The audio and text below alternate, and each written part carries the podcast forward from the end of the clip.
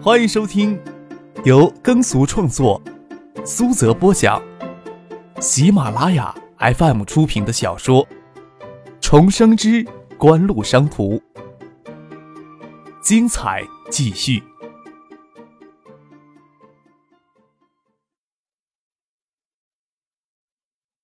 第八百四十五集。没事儿。那个男学生给打的鼻青脸肿的，也没什么大碍。看到三个韩国人给打成这样，也觉得很解气，很老实的没有再上去补两脚解恨，而是让两个女孩子搀着回宿舍了。其他人也觉得多一事不如少一事，将三个韩国人丢到入口门厅处，都进去继续跳舞了。张克与李星宇站在外面的走廊上，外面的雨小了，但是也没有停。他们犹豫着是冒着雨走回青年公寓，还是就在走廊上聊天，等雨小一些再回去。教职工活动中心是栋仿古式的庭院建筑，舞厅是最里角，隐隐约约能听到音乐声，根本听不见入口处打架的动静。倒是两个女孩子穿着被打的男学生走出去，张可才知道里面打架了。虽然知道里面有人打架。但是他也不能拉住被打的男学生，问里面发生了什么事情。后面又一男一女走了出来，眉飞色舞的说着这个事情。张克与李星宇才知道有三个韩国人欺负东大的学生被群殴了。韩国经济在亚洲金融危机中受到重创，但是很快就复苏过来。韩国公司对开发中国市场的重视，是韩国经济快速复苏的一个重要原因。这两年不仅有很多韩国员工到建业来。也有很多的韩国留学生到建业来，旅居建业的韩国人有好几千人，仅三星派驻建业的员工就有好几百人。在李星宇的面前，张克也不能进去再找三个倒霉的韩国人出气。见李星宇有些难堪，对他说道：“咱们回去吧。”李星宇点点头，也不顾小雨凄凄沥沥，跟在张克的身后，想借助他高大的身体挡住些风雨。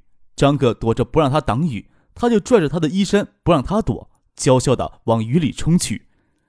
金南勇三人这个时候正从里面走了出来，看到李星宇、张克亲密无间的样子，金南勇心情复杂，令两名韩国青年给挫了锐气，心里虽然异常激愤，却也没有冲动的跑过去惹事。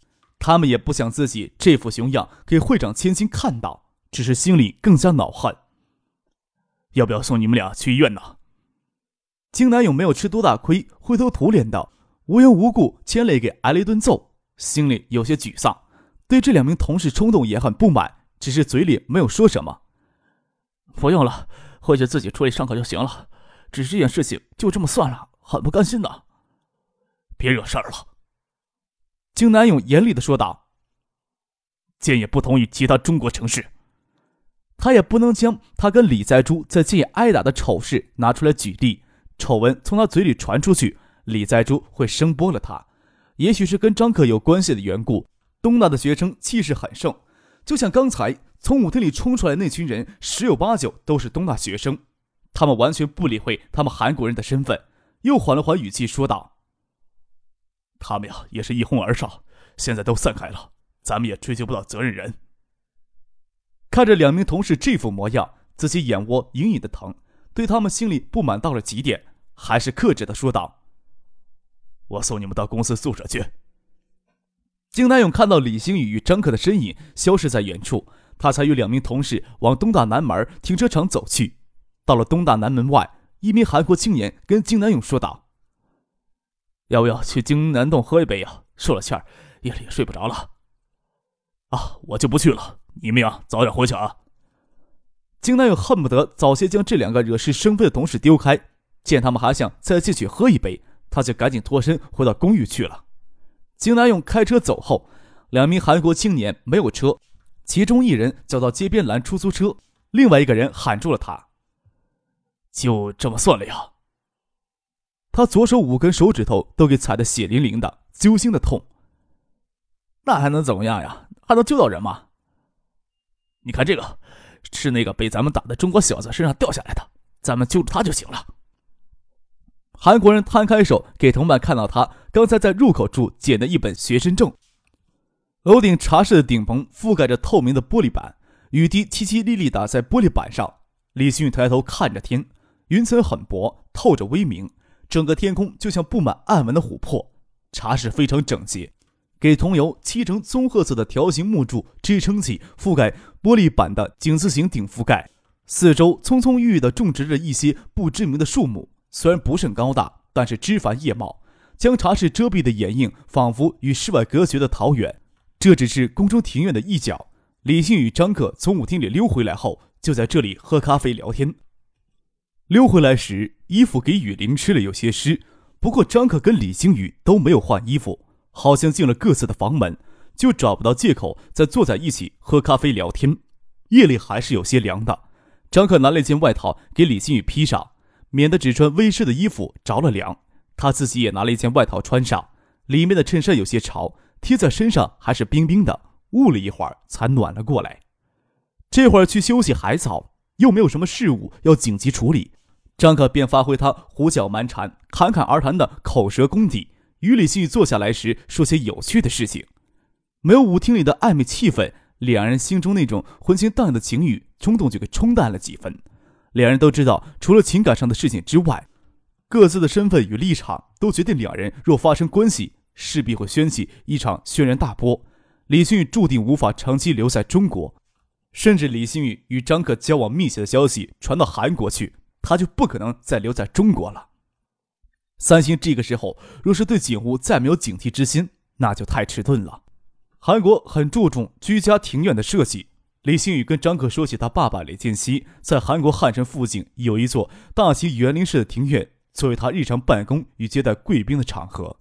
面积自然是这个空中庭院的数十倍，也是十分的别致与奢华。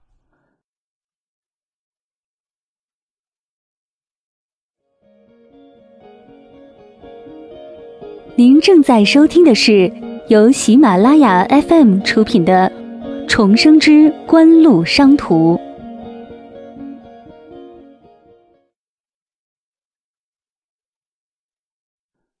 爷爷在世的时候，那里是爷爷的住所。我倒是常常过去，在草坪上玩耍，或许躺在草坪上看那些一株株有四五十米高的树冠，常看到影视剧里拍到的树冠中间隐藏着一间远处的树屋，心里呀就十分向往。由于庭院是建在公寓的楼顶，即使结构加固了，也不可能种植高耸入云的高大乔树。张克笑了笑，茶室里只打开一盏地平灯，光线幽暗，手捧着咖啡杯的李星宇眼睛看着杯中的咖啡。他精致无可挑剔的脸庞白皙明净，在幽暗的灯光下娇美动人，眼眸像夜色下的雁归湖水一样波光粼粼，迷离而生机盎然，却是回忆童年时多少有些哀怨的神色。也不知道过了多久，听见西边传来一阵嘈杂的吵闹声。这边的公寓楼紧挨着东大的网球场，吵闹声是从东大校内传出来的。张克与李星宇初时没有在意，过了好一会儿，吵闹声都没有停。才意识到校园里发生了什么事情。张可与李星宇走到木兰山围栏边上，手扶着给离石打湿了路的木犁。只见网球场与合欢山之间的路上有许多人都在往南走，路边还停靠着两辆白色的救护车。南边是女生宿舍，再过去视野就给合欢山遮住。好像留学生公寓那边吵闹声尤其沸腾，看不懂发生了什么事情。这会儿从树冠的缝隙间看到几辆警车从校南门驶进来。闪着警灯，好像也是往留学生公寓而去。发生什么事情了呀？李星宇诧异的轻声问道。学校里都是年轻气盛的青年，即使东大的学生素养较高，打架斗殴，甚至一些更恶性的治安事件也会偶尔发生。自寻短见的学生教师也非绝无仅有，只是发生这些事情，东大的治安通常会处理妥当，不会让校外警力介入，以免登上明天的社会新闻版面。现在发生的事情倒是有些奇怪了，看上去场面有些失控。咱们下去看看 BBC 上有什么说法没有？张克说道：“东大要发生什么事情，通常东大的校园论坛 BBC 上都会有人第一时间将消息散布出来。当然了，第一时间披露真相或者谣言的相关帖子，很快就会给校宣传部门或学工处责令删除。”张克与工作室的卧室连到一块儿，是处半独立的区域。一面是视野开阔的落地窗，另一面是顶到天花板的暗色檀香书橱。办公桌斜对着卧室里的大床，看到浅咖啡色裙边的皮质大床，李新宇情不自禁想到那日看到沉进车里那条挂在车后座背椅上的裤袜，能够想象张克与科完高科的美女老总在车里忍耐不住的情形，那时还未感到莫名的气愤，这时候想起来只是脸上有些微烫罢了。人的心思真的是奇怪。张克打开电脑，坐到转椅上，看着站在办公桌旁边打量卧室布置的李星宇。因为他给他穿的外套下摆太长了，他将下摆两脚捞起来系在腰间，没注意到衬衫的后摆也扯了上来，低腰牛仔裤露出一些白得耀眼的腰肉，有着十足女人的风韵。你来操作，张克说道。我看着你来吧。林旭宇走到椅子后面，手扶着椅背上，看着屏幕。张克闻着他身上传来淡淡的幽香，看着他伏在椅背上的手，那双手好美。白皙透明，十指纤柔，修饰的圆润的指甲闪烁着珍珠一样的光泽。张克刚打开东大 BBC 的网页，放在桌上的手机就响了起来。他顾不上看网页，侧过身去拿手机。李新宇这个时候却低下头来，眼睛盯着屏幕看。张克还不知道发生了什么事情，只觉得身后家人波涛汹涌的胸部压着他的头顶，顿时让他有一种要晕眩的感觉。李新宇叫了一声，忙闪到一边。侧着身子盯着电脑屏幕看，张可见论坛首页上发表了好几条声讨韩国留学生、斥责韩国留学生冲进宿舍打人的帖子，手臂给李星宇温软如玉的身子压着，不忍心的抽出手去点鼠标。到底发生了什么事情啊？李星宇情不自禁的说了一声，感觉到身子压着张克的手臂，身子让了让，让他抽出手来将帖子打开。电话是石学兵打来的。打电话来就是让张克上东大看 BBC，连续看了好几个帖子，将事情的来龙去脉大体上搞了清楚。三个韩国留学生在教职工活动中心舞厅里与城建学院的一名学生发生口角，三人动手殴打这名城建学生时，给舞厅里的其他学生制止并痛打了一顿。事情本来就这样结束了，有一名韩国留学生甚至都回去休息了，但是另外两个韩国留学生却捡到那名惩戒学生无意落下的学生证。纠结了一群酒气熏天的韩国留学生，拿着棒球棒找到了惩戒学院的男生宿舍，大打出手，将四五个男生宿舍给砸得稀巴烂，把宿舍里的几名学生给打伤。那名最终在舞厅里殴打惩戒学院的，被棒球棒狠狠击中头部，当场就昏迷过去，正送往医院抢救。该事件引起城建学院学生的集体反弹，但是这群韩国留学生却在校治安处掩护下撤回留学生中心，将大门关闭并报了警。这个时候，数百名东大学生交流学生中心团团围住，而且人越聚越多。警方与校治安处将义愤填膺的学生挡在外面，双方正僵持不下。张可与李星宇面面相觑。舞厅斗殴时，他们也在教职工活动中心，虽然没有亲眼看到打架斗殴的场面，但是看到那名城建学生在两名女孩子的搀扶下离去，在舞厅给暴打一顿，已经够冤了。没想到还不依不饶的给韩国人追到宿舍里，给棒球棒击中头部。他们完全没有意识到自己是整个事件的导火索呀！李星宇还义愤填膺的说道：“他们真的是太过分了。”张克不得不安慰他：“这帖子呀，多少带着些偏激情绪，也许跟真相有些出入呢。”嘴里这么说着，神色凝郁的望着窗外。他知道 BBC 上的帖子多少有些道听途说的成分在内。只是当着李星宇的面不方便打电话问究竟。过了一会儿，石学兵主动打电话过来汇报事情最新进展。市外事办的人都出动了，给在舞厅打的三名韩国人是三星的派驻员工，不是什么留学生。一名韩国人先回去了，另两个韩国人去学府县的韩国餐厅吃夜宵时，遇到一群喝醉酒的韩国留学生，才凑到一块儿，重新回到东大来挑事儿。这群韩国留学生也不完全是东大的，也有师大的呢。不过，他们咬定在舞厅里无辜给东大学生群殴，捡到围观群殴的一名学生学生证，还喝了些酒，才冲动回去想讨回公道。他们的酒后的事情冲动认错了，但是要求学校严肃处置舞厅里斗殴殴打他们的学生。他们真是太过分了，怎么可以反咬一口呢？李迅粉脸涨得通红，感觉在张克面前很丢脸，问张克：“学校该不会给他们欺骗了吧？”张可都没有脸跟李星宇说起国内处理这类纠纷的惯例。现在市外事办的员工都出面了，处理事件的主动权就给外事控制了。张可只能跟李星宇说道：“警方呀又不会只听一面之词，我想你们在这边的负责人也会出面处理的。打开玻璃窗，还能听见校园里吵吵闹闹，一直没有停休。咱们能去证明他们说谎了吗？李迅问道。咱俩有没有看到舞厅里斗殴的情形呀？张可说道，抓起外套问李星宇：“我过去看看，要不要一块去啊？”嗯。李星宇点点头，他还穿着张可的外套，就跟他下了楼，往校园里走去。赶到紫霞湖北面，才发现聚集学生有上千人，将留学生公寓里三层外三层围了个水泄不通。两排警察站在大台外的台阶上，阻止义愤填膺的学生冲进去闹事。台阶上还有人拿着便携式喇叭劝学生离开，静待处理结果。东大学生哪里是这么好糊弄的？坚持要学校主持公道，严惩打人凶手。还有好几部警车停在紫霞湖东面的林荫道里。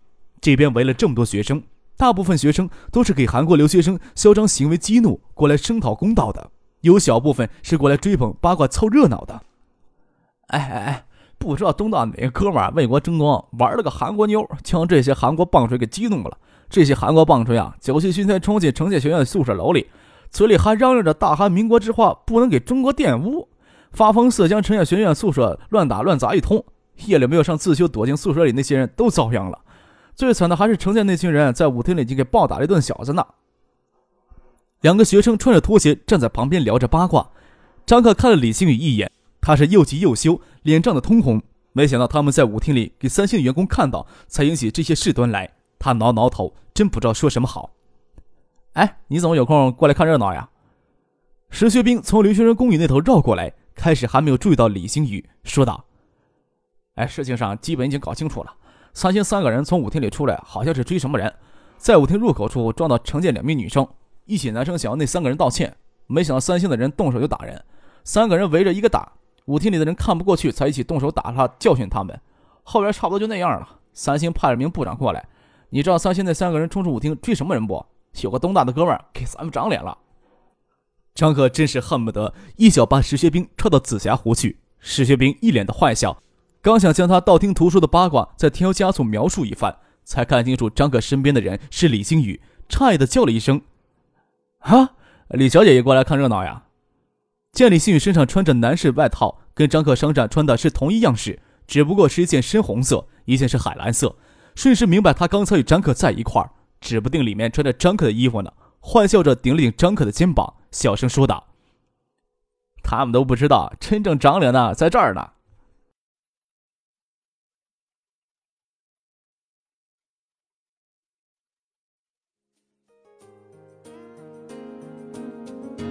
听众朋友。本集播讲完毕，感谢您的收听。